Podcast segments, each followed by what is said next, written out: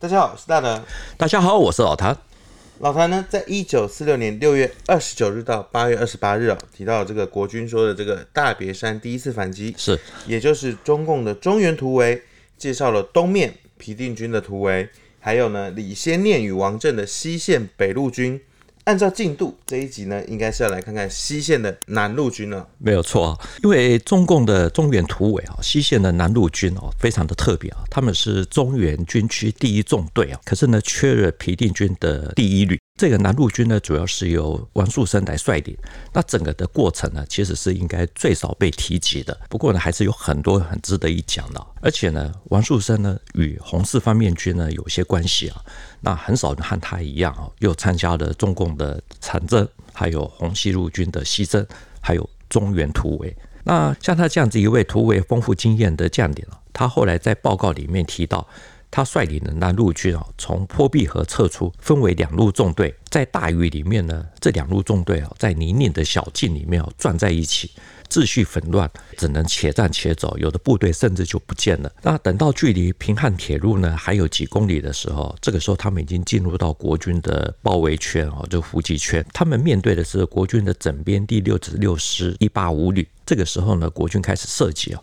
王树声说，他看到自家的部队哦，十五旅四十三团，完全的不抵抗，所有的部队乱成一团，到处乱跑。到处都是人马，谁也制止不了，谁也不听指挥。简单的说，就是散了。那他一度呢，只能带着几名的警卫员、后卫主力团赶到，才开始展开反击。老谭刚刚提到像这样子的写法，是其实挺不像是在共军在战史上面的一些描述哦，因为往往较多的都是啊逆境反击啊、英勇牺牲啊等等。对对对，竟然会出现这样子的场景哦。反而也蛮像是在一九四九年前后哦，国军在各大战役的时候发生的一些情况的描述啊。是的，又好比说这个皮定均要转移的时候呢，他其实是有要求部队要保持肃静，甚至连马都不准你私教。可是皮定均他也是王树声的属下，同一支部队啊，像这个南路军怎么会这个差别这么大？王树声的描述啊，是写在《鄂西北区党委工作之初步检讨与反省》啊，那收录在《王树声军事文选》啊这本书里面。啊，白纸黑字的啊，所以我那个时候第一次看到的时候，其实也很讶异，为什么一样都是第一纵队啊？那他们这个西线南路军的突围会这样子？那有个可能是啊，平定军的第一旅啊是精锐部队，那其他的就相对的比较弱啊。那这也大概就是刘志所提到的，就是大别山区第一次反击啊，他只有说西不说东。那中共讲到中原突围，多半是说东不说西。大家各自表述。我们知道王树声哦，是中共将领里面啊少数能够挤满突围大满贯的人。对，没有一点本事其实是做不到的。是，除了呢，他是手上是缺少这个王牌部队之外，他是不是还有一些什么样的问题？他说啊，整个的突围计划有毛病啊，多绕路了，方便了国军的堵击还有追击，因为种种的原因啊。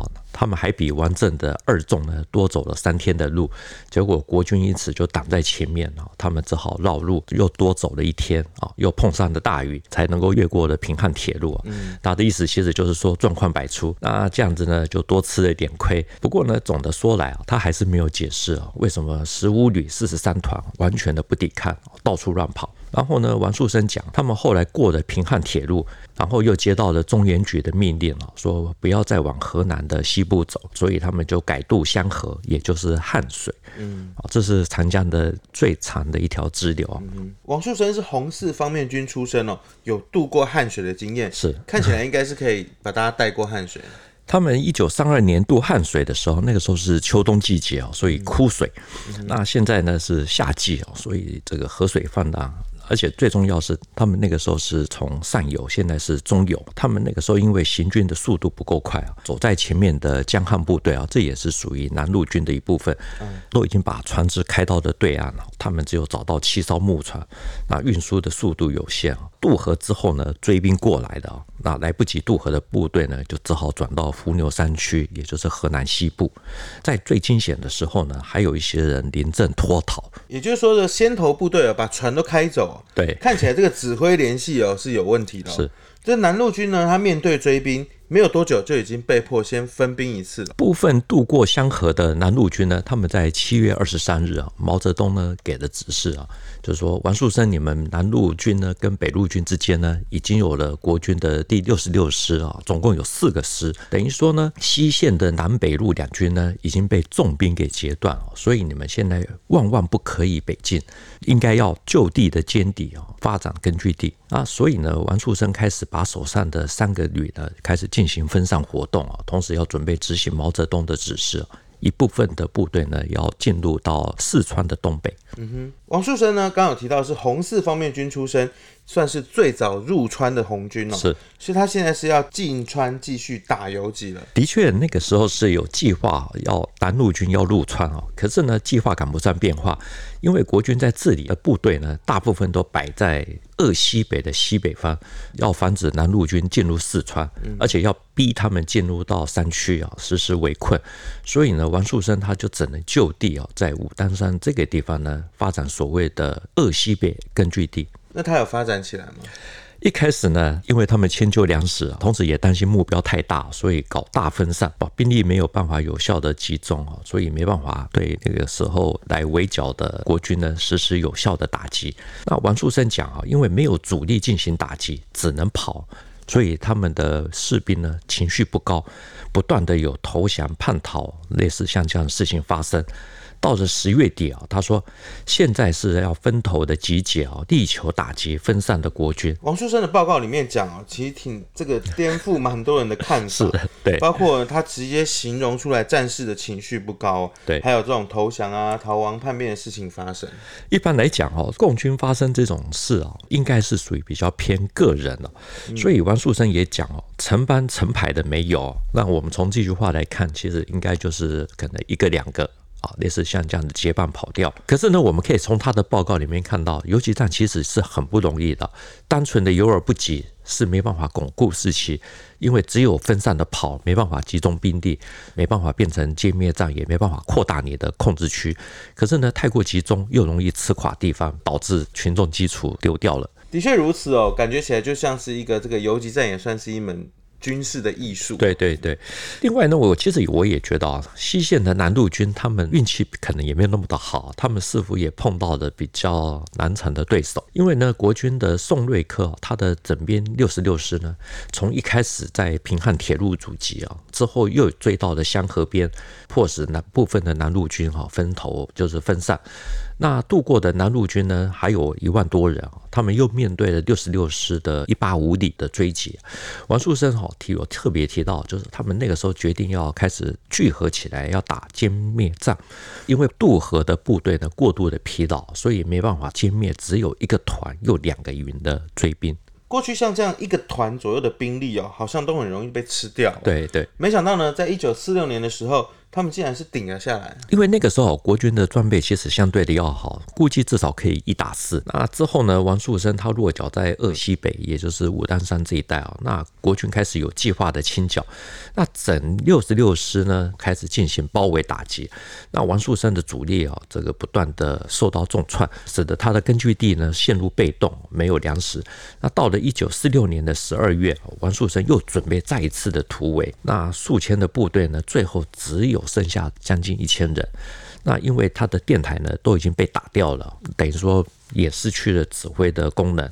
那这个时候已经生病的王树声呢，获准转移出去，经过了秘密的接运啊，来到了山东去养病。那到了一九四七年的八月，王树声又跟着刘伯承还有邓小平他们的晋冀鲁豫野战军呢，重回大别山。南路军最终是撑不下去哦。王树声还遇到这个国军的难缠对手，老谭之前呢对宋瑞克是有很高的评价，过去还专门做了一集。是，那这个南路军这个是不是还有其他的一些因素呢？根据王树声的说法，鄂西北这边是囚笼之地啊，它向西呢可以威胁到四川，那向东呢又可以威胁到武汉啊、长沙这些重镇。那可是呢，这边又是山区哦，养不起大军，所以他们的失败原因之一就是一万三千多人聚集在这里，把地方民众给吃垮了。那还有呢，另外一个很重要因素就是鄂西北这里呢，在抗战的时候呢是属于前线，那国民政府的控制力呢有了很大的提高，保甲制度啊也相对的完善。那当你没办法打胜的时候，地方老百姓哦看到你不行，也不会去支持你。大别山哦，曾经是这个红四方面军的根据地哦。王树声呢，他在中共的中原突围中呢，曾经化妆逃亡。可是呢，在一九四七年的八月，他再次回到这边了，重返大别山。老谭在前面的那一集哦，讲到北路军面对胡宗南的第一师，我发现了大家其实讨论的蛮热烈的。对，大家呢对红军那段历史其实蛮有兴趣的。既然讲到王树声，等于说呢，他是三进大别山。要不要这个老谭再给观众们加一点菜？以鄂豫皖苏区为大本营的红四方面军呢，他们是在一九三一年十一月七日成立的，兵力那个时候是三万，这个时候他是二十六岁啊，他是被任命为红十一师的师长。至于整个红四方面军的总指挥呢，是黄埔一期的徐向前，二十六岁就可以当师长，真的听起来挺不可思议的。以现在来说是不可能，那个时候是很正常的哦。嗯、而且呢，蔡孝乾的那本。个人的回忆录里面啊，就我们前一集有提到的，呃，他说哦，张国焘的红四方面军呢，在这方面呢给的比较大方一点哦，你打赢了就有机会从连长升到团长，那再打赢就团长变师长，那相对的呢，毛泽东就比较保守一点。老谭前一集提到这个红四方面军的成立哦。这时候国军就开始进行了这个第四次的围剿。对，因为红四方面军成立以后，他们膨胀得很快啊，那兵力扩大到差不多有四万五千人。那这个时候呢，国军调集了三十万的大军呢，准备要对鄂豫皖苏区呢展开攻击啊。红四方面军的根据地呢，在这样的一个情况下不断的缩小。最重要的是啊。国军的装甲兵之父啊，徐廷瑶，我们之前在讲到远征军的时候有提过，他在一九三二年的七月，在霍丘之战重创了红二十五军哦，特别是红七十三师呢，损失了三分之二。张国焘讲哦，这等于断了他们一条左臂。那之后呢，他与一些干部密商哦，就是找了政委陈昌浩啊，总指挥徐向前等人讨论说下一步要去哪里。我们知道他们最终讨论哦，其实也是往西走。对。张张国焘特别提到一位非常年轻，也是二十六七岁的年轻将领蔡生熙。我们现在很少人听到他的名字啊。他与徐向前一样，都是黄埔一期。胡宗南担任第一师第二团的团长的时候。蔡生熙是他底下的营长，那后来离职哦，变成红军了。他在霍丘之战以后呢，接替了红二十五军的军长。张国焘讲哦，蔡生熙这个人呢，被公认是老谋深算的战略家。他是多厉害呢？蔡生熙认为说，鄂豫皖苏区的腹地太小，没有回旋的空间，不容易实施化整为零的游击战术。必要的时候，应该要越过平汉铁路以西。虽然说这个是退却的动作。可是是必要的动作，也就是说呢，这个蔡生熙啊是最早认为说，如果大巴山守不住要突围的话，就是要往西边走。是这个原始的发想者应该就是他了。呃，张国焘也有讲，他说他与蔡生熙的很多看法其实都是不谋而合。对啊，你懂的。一九三二年十月啊，红四方面军决定要向西突围啊，结果呢，在接近平汉铁路的时候，担任掩护的蔡生熙呢，在战斗中呢，他的腹部被子弹击中哦，就阵亡了。他的阵亡呢，使得红四方面军呢大为震荡，因为他是被公认说又有头脑又能打仗的人。那之后呢，王树声呢就接了红二十五军的红七十三师的师长，就继续的负责断后。其实他们是用主力去掩护主力去转移啊。对，那接下来呢，红四方面军进入了陕西啊。要通过最重要的漫川关啊！根据第一军的军史啊，这个里面说，杨虎城的陕西部队没有到，那因为散兵不至呢，导致国军的合围没有成功。根据大陆的资料是讲，杨虎城的三个团已经先赶到，那国军的第一师啊，好这些分东西南三面合围，准备要把红四方面军给围歼在这里。那这样子来说呢，这个红四方面军是怎么跑出这个四面包围网？紧急的时候，张国焘是主张说化整为零分散突围，徐向前呢认为说应该要集中突围，这样子比较像一大坨的肉，对方想要吞也吞不进去。那王树声呢，他是属于比较支持徐向前这边的看法。那那个时候他是担任红七十三师，这个从断后变成开路啊，那强攻之后呢，打开的通道，所以整个才得以进入到陕西。可是呢，根据史政局国民革命军第一军军史的说法。这个时候进入到大巴山的红四方面军呢，已经不到三千人。老谭说，这个中共的中原突围哦，包括之前国军的突围，其实真的可以发现哦，没有一定的准则啊，是全看指挥官的临场判断。这就很像在棒球比赛里面了，紧要关头到了，要不要换投手啊？要不要换代打？对，这个全部都是一翻两瞪眼的结果论。那之后呢？胡宗南他们的第一师呢，继续的压迫，那是红色方面军呢，就是因为这样子翻过的大巴山，进入到四川，好建立了所谓的川陕苏区。那前期有提到，川军不准胡宗南的第一师进来，自己啊要靠自己去围剿这个红四军。对，结果呢，多路大败啊，只好让胡宗南的部队。进入了四川。对，徐向前、王树声、李先念他们这些啊，他们那个时候真的是大败的川军啊。那我们可以讲哦，就是说打得好是事实，可是从另一个角度来讲，就是川军那个时候真的也很不行，军阀混战，那各自扩兵，那多打四十多个师啊。据说那个时候整个中国陆军呢，川军就占了一半。嗯。那更重要的是啊，这么多的兵啊，因为几乎都吸鸦片啊，所以战斗力低下。对于这一点呢，张国焘在他的那本《我的回忆》里面啊，有特别提到，他说，根据不精确的统计啊，他说成年男子呢九成都吸鸦片，妇女呢也有七成，几乎找不到兵源，所以呢要扩兵呢就必须要先禁止吸鸦片。嗯哼。难怪啊，这个当时的红军可以进入四川，可以像无如入无人之境一样。因为川军的大败啊，所以王树声他也跳升为红四方面军的副总指挥。那这个时候呢，红四军呢也扩编到了七八万人以上。那之后呢，江西出区的红一方面军也突围，跟红四方面军会合。红四方面军呢打下了剑门关。那他们两边会师了以后。在毛尔盖会议呢，毛泽东后来就带了红一方面军北上，那张国焘呢带红四方面军南下，徐向前呢还有王树声也都跟着张国焘走。我觉得哦，在中原突围的时候，红军多少在选择路线上面哦是没有翻到黑桃 A，也就是说他这个运气并不是很好。是，没有错。所以真的就像王树声说的，中原突围规划有问题啊，他们多绕了三天路啊，红色方面军伤过雪山草地啊，折损也很大。那最后呢还是北上，在一九三六年十月十日啊。跟红一方面军呢，在甘肃会宁会师。他们到了甘肃之后，这个红四方面军是不是马上他就变成这个红西路军？对对。王树声他面临到的又是要突围了。是没有错。我觉得这段很值得说。红西路军呢，他们是在一九三六年十一月哦，进入到河西走廊，立刻就遭到马家军的一路的追击。到了一九三七年的三月，红西路军决议把剩下的两千多人分为三个支队。要进入到祁连山打游击啊，那其中呢，王树声他是率领其中一个支队啊，七百多人，他先奉命啊，就是掩护徐向前啊、陈昌浩啊、李先念他们的部队走了以后。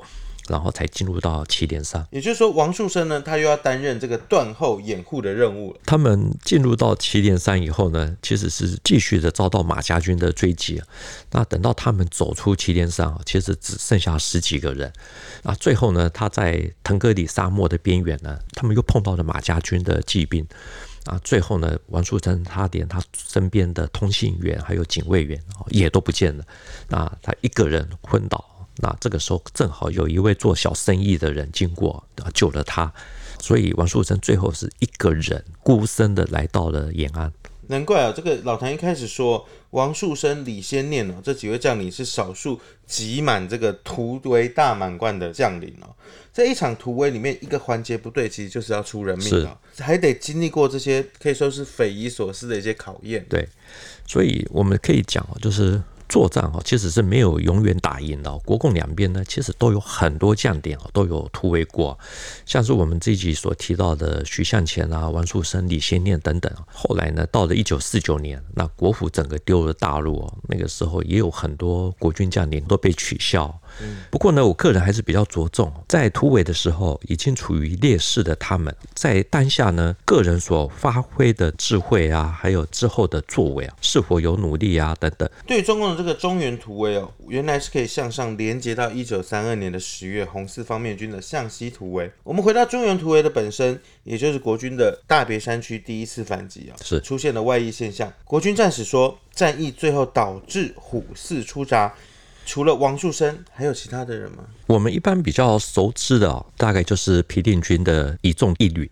那他们来到江苏，后来跟整编七十四师交手了多次啊，在孟良崮战役啊，其实他们也扮演了相对很吃重的分量。那孟良崮之后呢，国军在山东的局势哦，虽然说一度有好转，可是到了一九四八年的年初就急剧的翻转。那我们之前都讲过，那到了九月就济南失守。那很少人知道，攻陷济南的华野十三纵，他们的司令员周志坚，他也参加过中共的中原突围。那也许呢，他可以算是国军战史里面说的“虎视出闸”的代表之一。这就要请老谭来帮我们说一下。周志坚呢，他也是红四方面军出身，他也是三次过草地。那后来呢，他又来到了大别山，在中原突围的时候呢，他是属于西线的北路军啊，二纵第十三旅。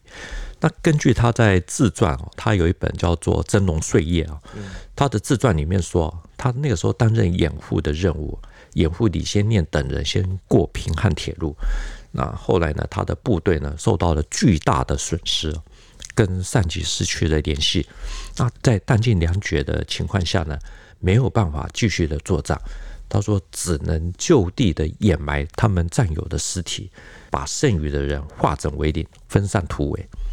这样的经历来说是比较惨的。是，然后呢，他讲啊，自己他也经历过长征啊，也就是两万五千里长征啊，那也都坚持下来。可是从来没有像今天这样的，只能带几个随员化妆走下的战场，那其他几千人全部都牺牲了。一般来说，我们知道共军以善打游击出名哦，化整为零其实是基本必要的一个要领哦。对。可是呢，这集听到现在，加上上一集有提到的情况，为什么会出现跟这我们一般理解不一样的情形？因为所有的突围跟撤退啊，其实基本上都是意味着你那时候已经处于劣势，那一定要有人要当牺牲打。那像皮定军的一纵一旅啊，那个时候在东线声东击西，那西线主力撤退的时候，这个我们讲的二纵十三旅就是周志娟的部队啊，他那个时候也是负责当牺牲打。那我们在讲。平定均那一集的时候呢，有大陆的网友在下面留言啊，他说我父亲生前呢曾经讲过，他们去接应过皮旅，也就是皮定均他们的部队，那给他父亲的印象是人非常的黝黑精瘦，极度的疲劳，牢骚很大，还说上级不要我们了。没错，还有人说他的爷爷是新四军江淮分区金浦路四分区的参谋长，是，这应该也是一种地方部队，对对。那他当时的任务呢，是掩护皮旅突围，带了四千人呢，换上了皮旅的这个衣服哦。那皮旅呢就交换，换成老百姓的衣服，引走了这个追击的国军。这也是皮定军部队损失能够这么少的原因之一了。其实这些都是属于比较军史里面哈不会被记载的部分啊。有些人也会纳闷说，这到底是真是假？比如说像是牢骚很大哦，上级不要我们的，类似像这样子的话，到底会不会说？老唐会抛出这个问题哦，以我对他的了解，他一定觉得是真的有。其实呢，在战争的年代啊，多少一定会有。比如说像是西线北路军的周志坚，他最后化妆逃到了汉口。啊，经由军调处的协助，搭船到了南京，到了中共代表处的梅园新村啊。他说啊，他在那里见到了董必武等人。这个时候啊，一时的这种悲愤、委屈、内疚的这种心情呢，全部都涌上了心头。他说，他以前是一个只讲流血不流泪的人，现在竟然像一个孩子似的，情不自禁的大哭了起来。其实蛮难想象的，这一集从王树声的报告到周志坚的自传。很多说法呢，其实都是从我们比较不常见的另外一个角度来叙述这些军史哦。他大哭起来，我也想到说，这个七十四师一七二团团长刘炳坤哦，他那时候被解放军形容说是主官打不死，死不交枪。是，最后呢，他去见王耀武的时候，也是大哭起来，因因啜泣而走。我相信周志坚哦，这个他在自传会说，像孩子似的，情不自禁大哭了起来。一般人哦都不会去陈述这些，可是他写出来就很显然，他那个时候内疚很深，而且有很多的委屈。人之常情哦，无论你是打败了、打散了，或者是奉命要掩护断后，一定都会有上级不要我们之类的这种想法会冒出来。对，我觉得王树生的报告其实多少也是有类似像这样子的委屈哦，所以他才会讲说他们多绕路的绕了三天啊，吃了点亏啊什么的等等。嗯、那我们刚刚提到这个周志坚，他后来又怎么了？周志坚呢，他后来被送到了陕北延安。那彭德怀呢，要他去陕南啊，他说那边没有大战可以打啊，坚持要去山东，那要去新四军那里。啊，后来呢，他去看朱德啊，才征得了同意，才获准到山东去。也就是说呢，这个周志坚他就是要上战场拼搏的这种个性。对，接下来呢，周志坚讲，他又去探望了他的红四方面军的老长官徐向前。他一进了窑洞啊，就跟徐向前报告说：“我来探望您。这个第一呢，是很想念老长官；二是呢，朱总司令呢已经批准我到华东新四军的军部啊，现在来告别。等于说呢，周志坚和皮定均一样呢。”最后都变成了这个山东的大老虎，虎视出闸。对，其实我觉得国军的战士啊，之所以会说虎视出闸、一祸三区、蔓延滋长，实在是本次作战之失哦。其实应该是后来的整个的战局的演变哦，难免会有这样子的评论。那也就是说，短短的两年哦，才从一九四六年六月二十六日啊，我们算七月一日好了，竟然整个局面完全的翻转了过来。本来在中共中原突围的这一方呢，那另外一边呢，突围再突围，转进再转进。嗯哼，我们这一集呢，从这个西线南路军的王树声呢，一直到虎四出闸的周志坚。其实我觉得反映出来的一点哦，就是这个部队哦，我们先不论他的这个装备精良程度，是。身为主官的人哦，还是要经过这种生死战场的洗练，拥有了这个经验哦，当然还要存活下来，对对，运气也要够好，对，才能够在之后的关键时刻，他可以去做出一个蛮正确的这种影响战局的一些决断。是，嗯哼，那我们今年的节目呢，就到这边，台面度新闻历史汇流处，军事是故事的主战场，只取一瓢饮。结合军事历史跟人文的节目，除了在 YouTube 上面给我们观看，欢迎大家呢在底下跟我们留言交流。另外呢，你也可以用 Podcast 收听，也欢迎大家到 Apple Podcast 上面给我们留言跟五颗星的评价。再次谢谢老谭，谢谢大家，我们下周见喽，拜拜，拜拜。